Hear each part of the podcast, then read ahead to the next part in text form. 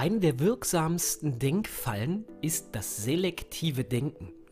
Selektives Denken ist nicht nur eine Definition für Trance oder Hypnose, sondern die Art, wie wir ungewichtet Entscheidungen treffen. Bei selektivem Denken nehmen wir uns einen Teil einer Situation raus und treffen Entscheidungen anhand dieses einzelnen Elementes, anstatt auf Basis der Summe der gesamten Elemente der Situation.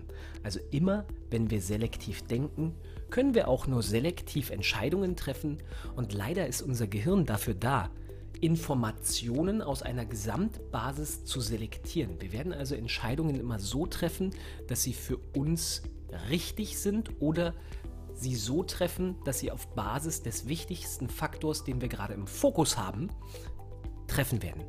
Heißt also, wenn wir aus dem selektiven Denken raus wollen, müssen wir Kontrolle über unseren Fokus erlangen.